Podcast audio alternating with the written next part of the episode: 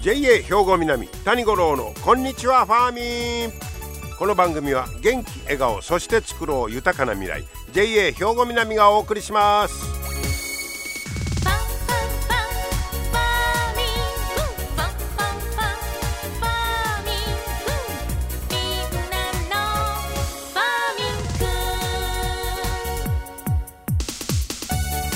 こんにちは谷五郎ですえご機嫌いかがお過ごしでしょうか？もう気付いた正月からもう2週間ほど経ってるいうことやからなんかねまあ1月犬2月に言えるとか言いますけどほんまになんか早い感じがしますね、えー、そしてあさっては七十二項で言いますと生地初めて泣くという日になります。生地のオスがメスを求めて鳴き始める頃ということですけどなかなかねこの辺におったら生地の声も聞けんようになってしまいましたけども、えー、まあそんなことで季節感をね昔の人は感じてたということですね。さて今日はね、えー、今年はうさぎ年ですけどちょっとあのヤギの話題をね紹介したいと思います。日本農業新聞に出てましたな。明暗めーやっちゃね。めーやん。ペット用ヤギ乳。ヤギのお乳ですね。これはえー、っとね愛知県でヤギ70頭を飼ってる今井隆さんと読むかな。38歳の方。この方が犬や猫などペット用のヤギのお乳が好評やと。いうことですわ。えー、JA 兵庫南管内でもヤギ飼ってある方ねいてありましたよね。はい。えー、ここはもう本格的に70頭飼ってはんねんけど、えー、とこの方はね今井さん父親のヤギ牧場を継ぐために会社員をしてた大阪から U ターンして愛知県に帰ってきてで2017年から本格的に始めたこのヤギの、えー、ヤギ乳の販売額が生の生乳生乳いうんですか？お乳を中心に4年で70倍の700万円に拡大したんだそうです。むっちゃ売れてるいうことですね。えー、でまあ国内では外国産のヤギ乳の粉末の販売が多いんだそうです。えー、そんな中、まあ、国産を売りに、えー、あとインスタグラムなんかも活用して、えー、まあ顧客を発掘しようとこういうことですわ。え、そのヤギのお乳をペット用にしようという。でヤギヤギのその生乳については販売については人のが飲むように作って販売する場合はこれ牛乳と同じく食品衛生法に基づく、えー、その父の処理業の許可いうのが必要になるんですけどペット用やったら地方農政局に届け出出してで安全基準なんかを守ってたら許可はいらないんだそうです。目的に応じてちょっとその、えー、あれが違うということですね。だからペット用やったらまあ許可いらないということですわ。えー、農林水産省によりますと国内のヤギの飼育と飼育頭数年々増えてるんだそうです。で2020年は3万1175頭飼われとったのがこほとんど沖縄県ですわ。1万2,000頭ぐらいが沖縄県。えー、大体4割を占めてる。その次が北海道の1700ちょっと。長野県が1200ちょっと。まあそういう感じなんですが、えー、九州沖縄は肉用。その他はその乳を使おうと。沖縄なんかはヤギの肉も食べるみたいですね。えー、まあ、そういう感じで国内のヤギの飼育頭数いうのが、まあ、今で3万1,000ぐらいか、えー、いうことなんだそうですけど、えー、でもこのヤギのお乳ですけどアレルギーが出にくくペット用に需要があるいうことで、えー、この今井さんもあの始めたんだそうですわ。はあ。えー、アレルギーが出にくい。これは嬉しいですよね。えー、で、えー、ヤギ乳の可能性を感じてまあよっしゃそしたらもう70頭、えー、それ引き継いでやろうということになったみたいなんですが。でもまあその4年で70倍に売り上げになった言うねんけどということは17年の初年度。売り上げ10万円やったんですわ。大変やね。そっからのスタートですわ。でまあ10万円にとどまった最初の年、えー、でその後これじゃいかんいうことやろね、えー、インスタグラムを使って、えー、もっともっと売っていこうということでハッシュタグで外国産ヤギ乳を使ってる人とか興味のある人を検索してあハッシュタグつけてこうやって検索してそしたら当時1リットル1,500円の、まあ、値段で大体流通しとったらしいんですけどヤギの父。これを半値で半値で売りましょう言うて。ほう。やってで直接どうですか半値で。まあ、まず最初のね大売り大売り出し今日は半額みたいなもんやね。でそれで、えー、まず掴んだんだそうです。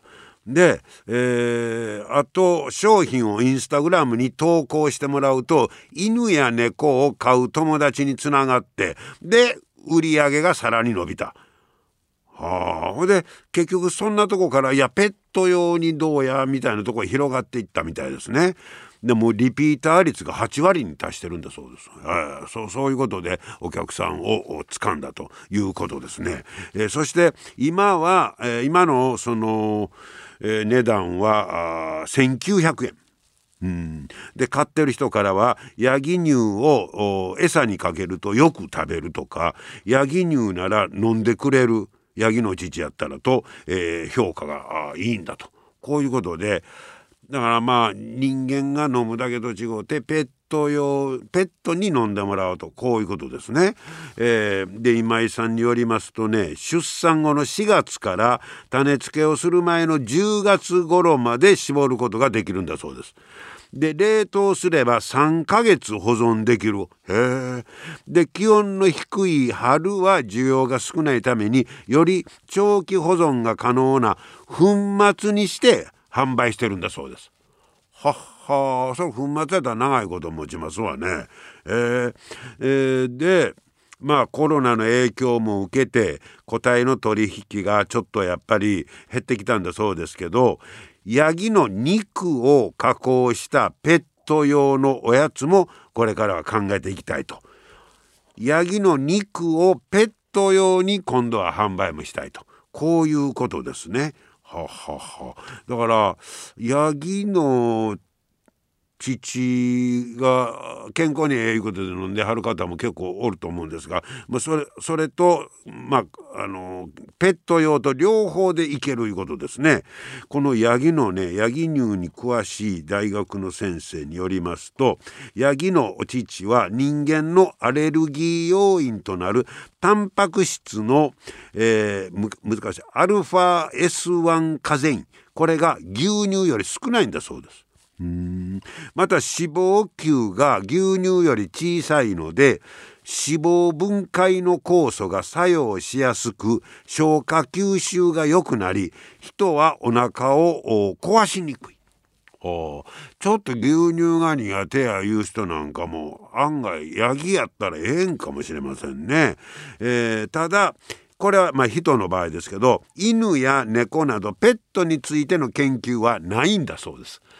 まあ、それはまだ誰もやってないというまあその分野も研究してもうてペットにこれだけよろしいでとかもうこの頃やったら人間よりペットにええええかよかった顔かみたいな もあるかもしれません。へえそんな新しいね可能性にチャレンジしている愛知県のね、今井さんのお話紹介しました。皆様の元気生活を応援する JA 兵庫南。近畿最大級の農産物直売所虹色ファーミン。おすすめは JA 兵庫南エリアの新鮮な地元農産物。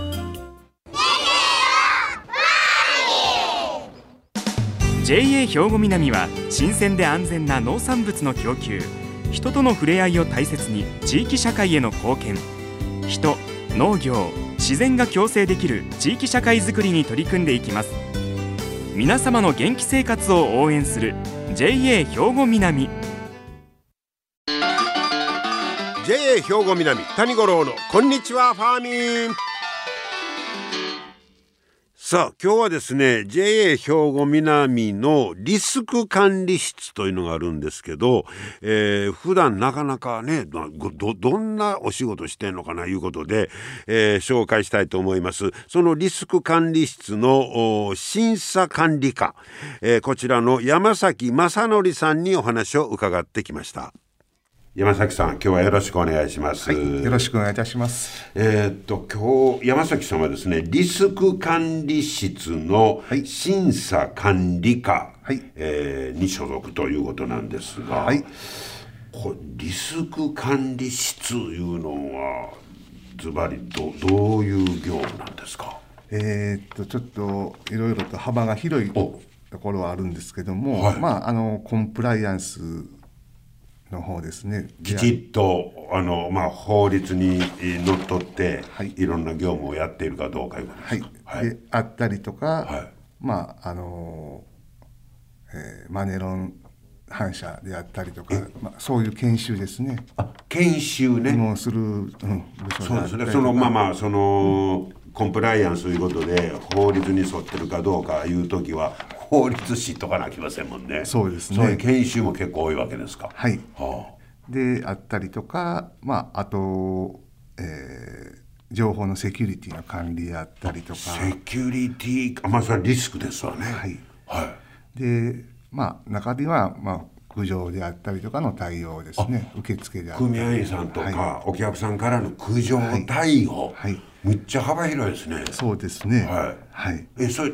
えっと、そのリス、まあ、それがリスクの方ですね。リスク管理室いういうのところではそういう形になります。全体で。はい、でその中にえっと分かれて川がまた分かれてるんですね。そうですね。はい、今あのえーと、説明させてもらったのがリスク管理課の方。あ今は今説明があったのはリスク管理室の中のリスク管理課、はい、でもう一つが、えー、これが山崎さん所属している審査管理課に分かれる、はい、ね、リスク管理室全体としては何人いてあるんですか？えっ、ー、と室長含めて、はい。えー、5名ですね。で室長がいてはって、はい、あとほなリスク管理課の方に2人、はい。えー、審査管理課の方に2人と。の合計5名。5名。はい、なるほど、えー、でその山崎さんの審査管理課に所属ですが、はい、ここは具体的にどんな業務そうですね。私の今いる課では、はい。えー、融資の審査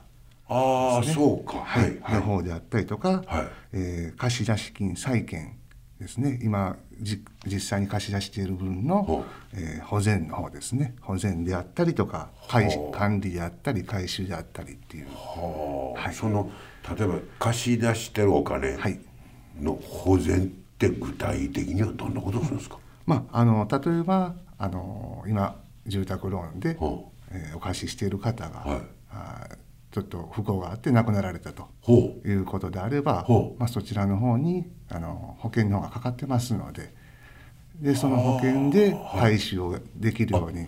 そうか。JA としてはお金をローンなんかで貸し付けてる、でも例えばその方が亡くなったら今度それを返してもらうというそうですね。はい。でそれそれは保険会社の方に大概もう保険入ってはるから、はい、そうか。ほん保険会社からうちとこの分は何ぼか貸し付けてるから返してくださいねという、はい、あそういう実際に業務をしてはるわけですね。そうですね。それの請求であったりとか、はあ、管理処理ですね。はあ、はい、そうか、まあ、なかなかあの表には見えにくいそうですね。仕事ですけど、はい、気使いますね。かなり そうですよね。はい、え山崎さんは、えー、ほなまあまあ日々の業務いたらまあそういう書類チェックしたり、はい。えーまあ、電話で請求したりいうことになるわけですか？そうですね、まあ、その他にあの資産ですね。今全体貸し付けてしているところの査定もしないといけないので、はあ、はい、まあ、例えば担保に入れたら、それがその担保がいくらになってるのか毎年こう変わってきますので。毎年変わるわけか、はい、そうか。評価額も変わってきて、はいはいはいはい。まあ、その方の実態も変わってくるのでそれの査定もしないといけないんです。はあそうか、はい、結構大変な業務やと思いますけど、はい、山崎さんはもう農協入られて何年ぐらいなんですか、はい、今年28年目になります。さすがもうベテランということになりますよね、うん、まあ年齢的にはベテランなんですけれども。このリスク管理室はいつから、まあ、あのこの去年の4月から。去年の4月から？はい。ほやほやということですねそうです。まだ1年経ってませ経ってないですよまあなかなかあの分からないことばかりで。そうですか。ねそれまでは普通の師匠にいてあったり。そうですね。支店の方で支店させてもらってはい。もう金融バターが中心やったんですか。そうですね。はい。はあそうですか。移動や言われた時は どうでした？うんまあそのどうしようか まあどうしようかなって言ってもね。はいあれなんですけども。これ勉強せえいうなかなか知識がね追いついてこないんですけど。もストレスたまりそうですね。あかなりたまります。ね。ねいやこれはまた大変な業務やと思いますけど、はい、まあ、そんなストレス発散みたいなことで、はい、趣味とかありますか？はい。まああのー、スポーツの方ですね、はい、があの趣趣味といったらあれなんですけどもまあ見ることも体を動かすこともそうなんですけども、まあ、その中で主に野球の方ですね。野球大好き。野球大好き。あの小学校からずっと野球をしてまして。小学校からずっと？小学校中学校高校。プロ狙ってたんちゃいますの？ちょっとはい。やっぱりその夢を持ってやって、ね、大学までやらせてもらってたんで、はい、大学野球もやってたんですか、はい、これは本格的やな今は？今もあの普段の時はあの、子供も今野球してますんで子供さんも野球。してるんでそれのコーチでコーチ。してるのとまあ空いてる時は自分自身もまだ現役で、ね、現役。であの草野球の方ですけど。わあすごいですやん。はいやってますんでそちらの方に行ってはい実際にプレーでさせてもらってますこれはストレス発散なるね。ああもうそこで発散させてもらってます、どこ守ってはるんですか？えーと今はねもうちょっと動けなかなか動けないんでファーストで守らせてもらってますけど、はい。はい、で今おいくつですか？えーと今年で50歳になります。50歳現役プレーヤーって少ないんちゃいますの。いやあの同じチームでねまだ私より一回り上の人が そうですはい、すごい。やってるんでその人見たらまだまだできるな とは思いますけど。子供さんも将来野球やってくれたらなみたいな。そうですね。はい希望はありますけど、ね、ああそうですか、はい、へえそうですか、はい、まあ現役の、えー、野球チームでね、はい、えー、バリバリやっておられるいうことですけど、はい、でそこで試合なんか結構多いんですか？そうですね。あのトーナメント式が多いので勝てば月に1回2回あるんですけども、はい、なかなか次の大会まで飛んでしまうとあの1か月2か月空くこともあるんで。あそうですか、はい。はい、じゃあまあぜひ野球の方にも力ね 入れてもって、それはもうできるだけ長いこと現役でここまで来たら。そうですね、はい、体動く限り、はい、そしてまあ本職の方はリスク管理室の審査管理課ということで、はい、まあいろいろ気を使うことも多いかと思いますけど、はい、えー、まあ縁の下の力持ち的なところでまた頑張っていただきたいと思います、はい、あの努力させていただきます、今日はどうもありがとうございました、どうもありがとうございました。はい。リスク管理室、そして、えー、審査管理課の、えー、山崎正則さんにお話を伺いました。まあ、あの、職員紹介も兼ねてね、えー、紹介させてもらいましたけど、バリバリのもう野球、現役選手ということで、そして、え、なかなか普段はね、あの、どういう業務してるのかなという、まあ、組合員さんとの、え、接する機会もあんまりないかもしれませんけどね、え、そんなリスク管理室の、え、中身についてついてもいろいろと伺いました。皆様の元気生活を応援する JA 兵庫南。近畿最大級の農産物直売所虹色ファーミン。おすすめは JA 兵庫南エリアの新鮮な地元農産物。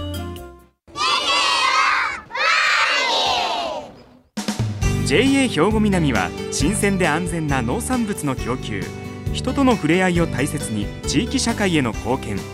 人農業自然が共生できる地域社会づくりに取り組んでいきます。皆様の元気生活を応援する JA 兵庫南。JA 兵庫南谷五郎のこんにちはファーミン。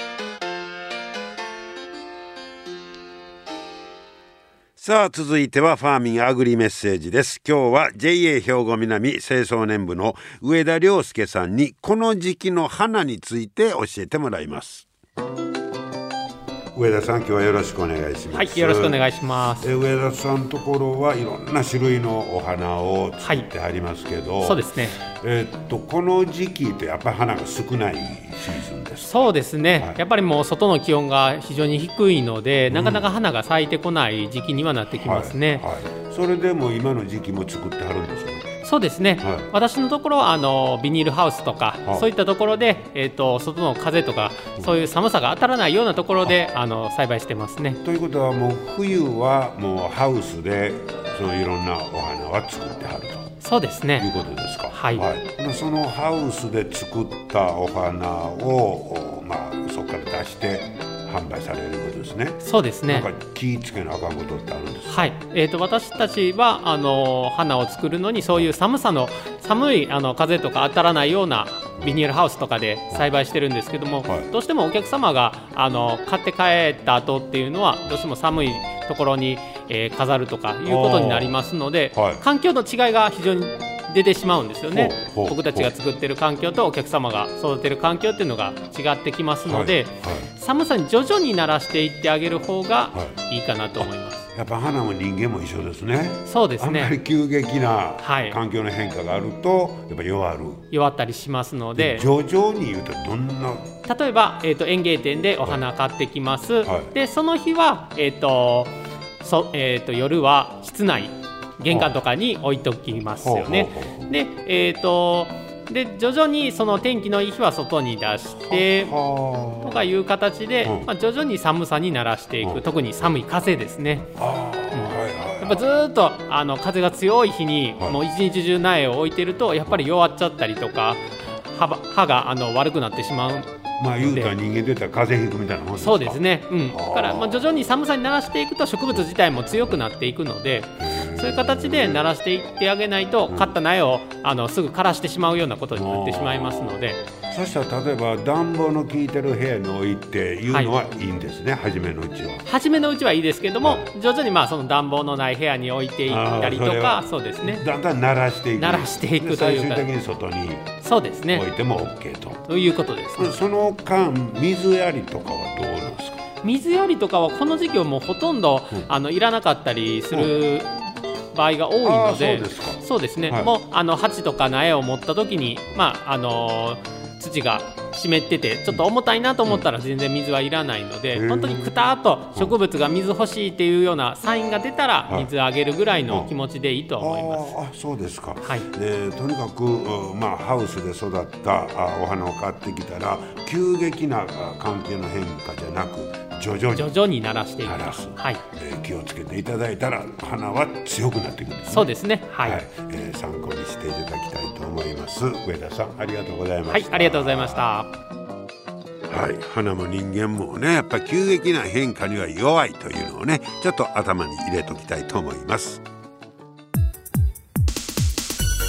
はい今日も最後までありがとうございました。もうそろそろエンジンかけてまた頑張らなあかん時ですね。頑張ってくださいね。